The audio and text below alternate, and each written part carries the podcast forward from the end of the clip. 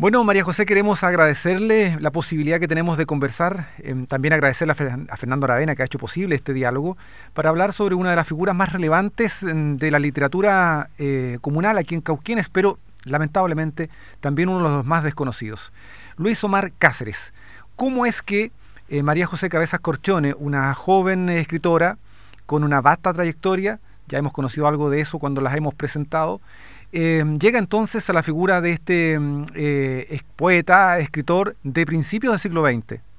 Sí, hola, muchas gracias por la invitación. Mira, eh, a partir de tu pregunta, en la universidad, en la universidad con la poeta Soledad Fariña, ella fue la primera persona que me mostró este maravilloso libro que es Defensa del Libro, ¿no? Y luego también, como tú decías, de corroborar que no había muchas notas críticas, que solo estaban estos 15 poemas publicados obviamente me dio mucho interés y sospecha por seguir eh, indagando, digamos, en, la potencia de este poeta, en cómo lograba, ¿no cierto?, aunar aspectos no solo poéticos, sino que también eh, del mismo ser humano, digamos, eh, las latencias, estos dolores, ¿no cierto?, el sentido de la existencia. Entonces nunca había leído a un poeta o a un escritor que lograra reunir todos estos aspectos en, en sus escritos, en sus textos. Entonces ahí, digamos, comencé la tarea de buscar, de indagar por distintos con escritores, con, con Víctor Cuelles Zúñiga, que también es un, un gran entendido en la figura de Cáceres, por supuesto con, con el trabajo de Pedro Lastra y muchos otros poetas que también habían intentado conocer más datos sobre. Y después ya cuando salí de la universidad estudié el magíster, ahí ya también lo puse como, como dentro de, de, de textos por estudiar y hice la tesis sobre él Después postulé, ¿no es cierto?, un fondo regional de la cultura en, el Maule y obtuve ese financiamiento, entonces ahí también pude tener más tiempo y ponerme, obviamente, dedicarme por completo a todo lo que es la investigación eh, de su obra y de su vida, y también gracias a unas carpetas que adquirió eh, la Biblioteca Nacional, a, un librero muy connotado, un escritor que es César Soto.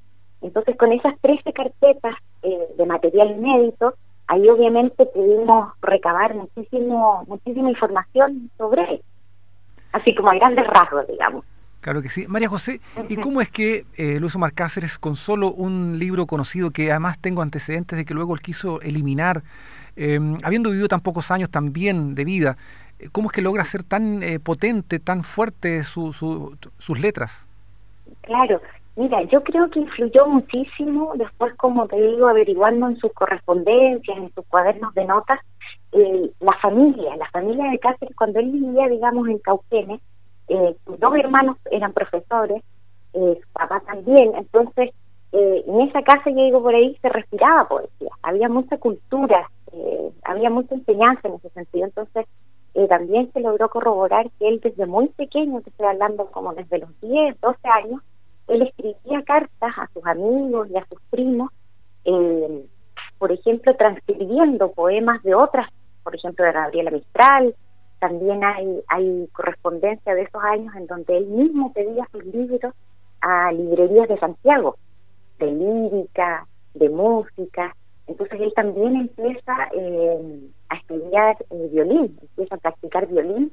Estoy hablando de entre los 13 y los 16 años.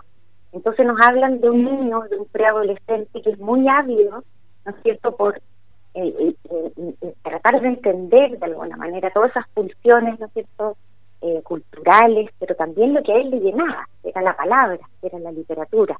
Entonces yo creo que eso mucho influyó en esa conformación después del gran poeta que conocemos cuando él publica Defensa del ídolo, el año 34. María José, usted ha hecho una investigación muy acabada del autor, él también el ámbito personal, según entiendo de sus palabras. ¿Qué nos puede contar, a pesar de que debiéramos conocerlo todos los cauqueninos, de la vida de él? Nos decía que es hijo de profesor, eh, que vivió acá en eh, Cauquenes hasta qué edad, luego por qué se traslada a Santiago y cuéntenos también de su final. Claro, mira, eh, se corrobora más o menos por, por correspondencia que él vive junto a su familia hasta los 16 años en Cauquenes y después ellos se traslada, él se traslada junto a su hermana y su madre a Rancagua. Ahí ya más o menos se le pierde un poco la pista y ahí ya lo encontramos mayor, más o menos a los 25 años eh, aproximadamente, en San Antonio. Ahí él está bastante tiempo, él es ahí, eh, está con un juez muy importante de la zona, también logré corroborar que es eh, portavoz de muchos sindicatos, está ahí con el sindicato de las góndolas, de los microbuseros, entonces se nota también una persona que no solo está enfocada en la literatura, sino que era un muy buen amigo. Y hay muchas cartas entre muchos amigos de distintas ciudades, de Curicó, de, varias partes de Chile, le agradecen su, compromiso, su solidaridad, eh, lo bondadoso que era como amigo. Entonces se logran también verificar otros aspectos eh, de este poeta que generalmente era visto también como desde un aura más, podría decirse, eh, como poeta maldito, como el poeta que no se mostraba mucho en público. Entonces yo creo que también había que hacerle justicia de alguna manera a otros aspectos de su vida que eran súper importantes también. Entonces, claro, como tú recordabas, el, gracias a su hermano, que también era profesor en Línea del Mar, eh, este hermano, eh, Raúl, logra reunir obviamente dinero para poder publicarle su libro, Defensa del Libro, y cuando Cáceres verifica que al parecer, porque muchos estudiosos dicen que al parecer él encontró algunas erratas, algunos errores ahí en su libro, no lo soportó y hizo una tira y los quemó, quemó todo el tiraje, digamos, quemó todos sus libros y su hermano logró rescatar algunos, un par, digamos, máximo una decena. Eh, y ahí obviamente el trabajo de Pedro Lastra es muy importante porque él transcribe muchos poemas, transcribe, después edita esa obra en otros países. Entonces, digamos, esos aspectos también son como sorprendentes, pero a la vez también nos habla de una persona que era muy perfeccionista, muy obsesiva también con su trabajo y, por supuesto que eso hay que destacarlo, ¿te fijas?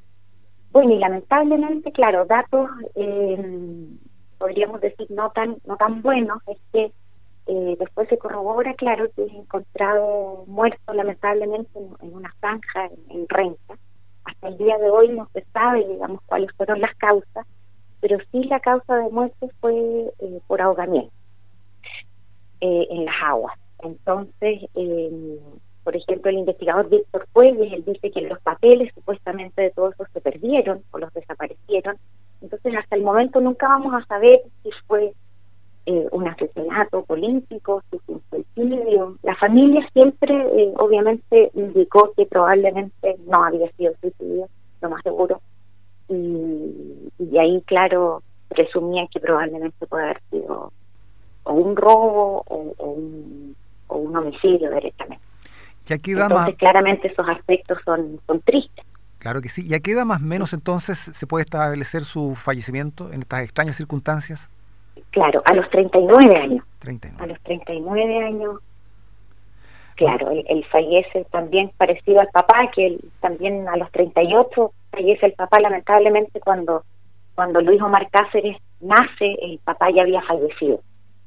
Entonces, lamentablemente, poco se reitera la historia con, su padre más o menos en la misma edad. María José, y usted escribe entonces el, libro El ídolo creacionista, el año 2014.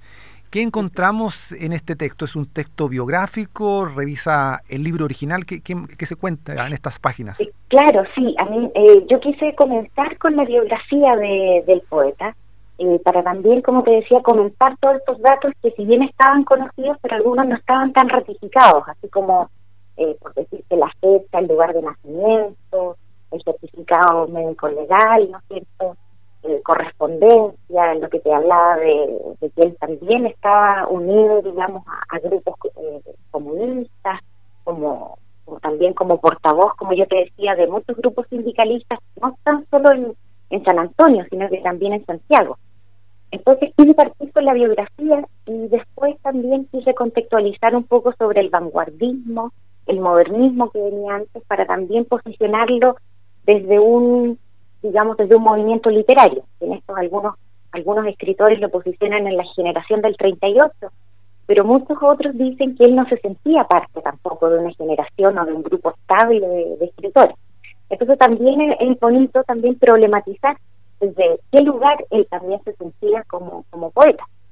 Eh, también después eh, hice también incluir, eh, que es lo que yo postulo, que él es un continuador del creacionismo del Centro de Porque también es interesante notar que el año cuando él publica Defensa del Libro en el año 1934, un año antes, el año 33, Vicente Huidobro regresa a Chile con todas las ideas, digamos, europeas del vanguardismo, del inconsciente, del surrealismo. Entonces, muchos escritores aquí chilenos toman como un puente, podríamos decir, a Vicente Huidoro con todas estas ideas refrescadas, ¿no es cierto?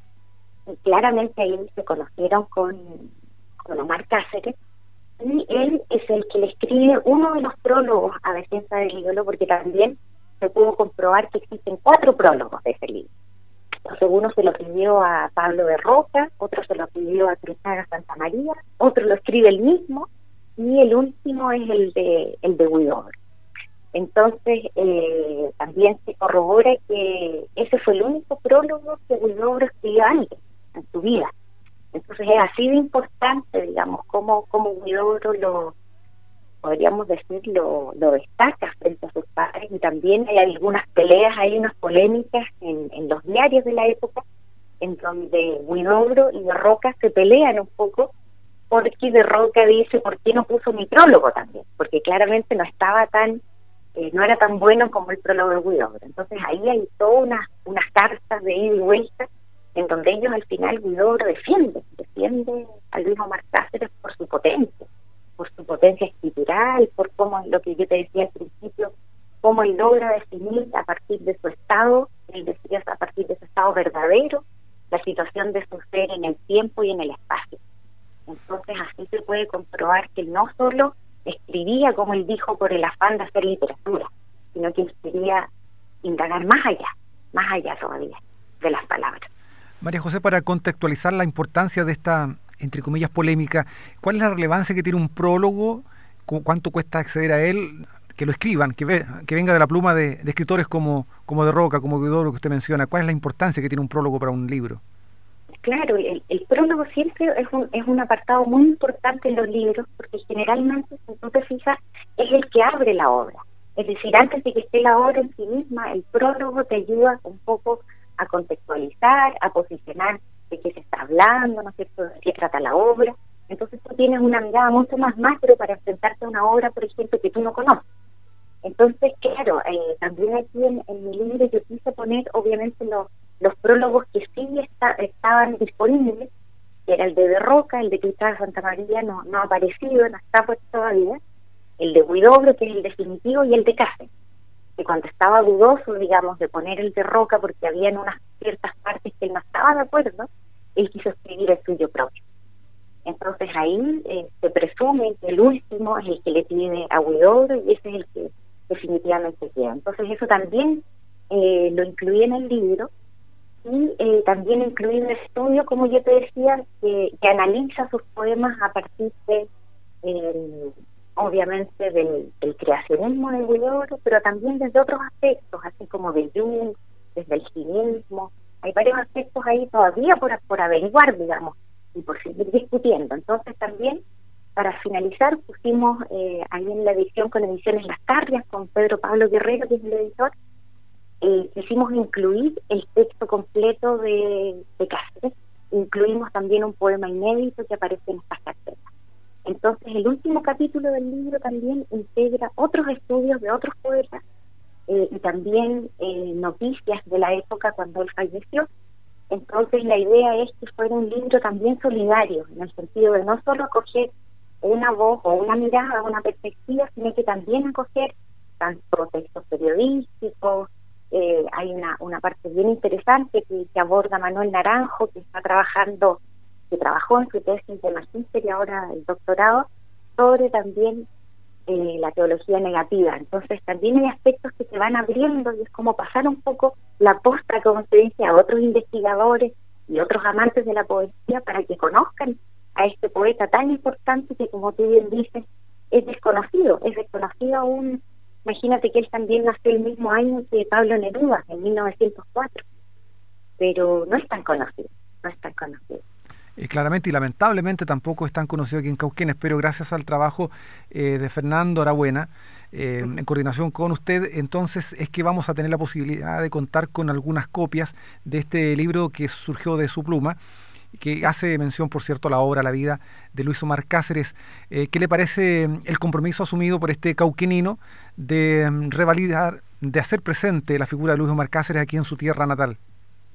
No, yo encuentro maravilloso, digamos, la gestión que está haciendo Fernando Arabuena, su energía inagotable, digamos, su solidaridad también por invitar a muchas personas que puedan hacer eh, estar aquí apoyando y, visibilizando la figura de Luis Omar así que mis, mayores agradecimientos, digamos, a toda su gestión y por supuesto que también a ustedes les agradezco el, el tomarse el tiempo, digamos, y poder incluir estas entrevistas, esta entrega de los libros, ¿no es cierto? Así que eso es, muy esperanzador verlo desde ese punto.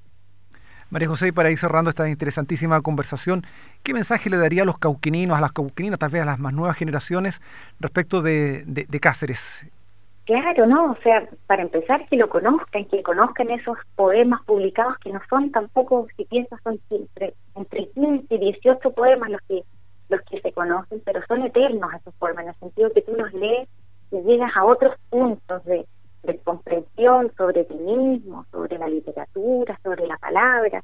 Entonces, son poemas, para mi gusto, es una obra que él logró, digamos, con mucho esfuerzo también, con mucha obsesión, eh, plasmar en su libro.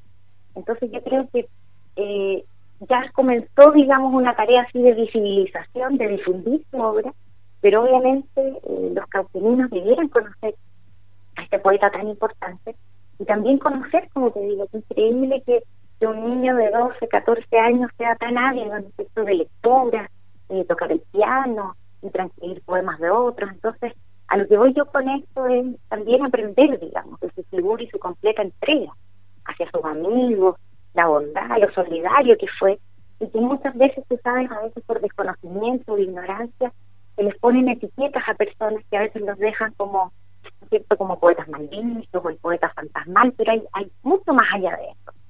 Eh, entonces eso a mí me gustaría, digamos, recalcar.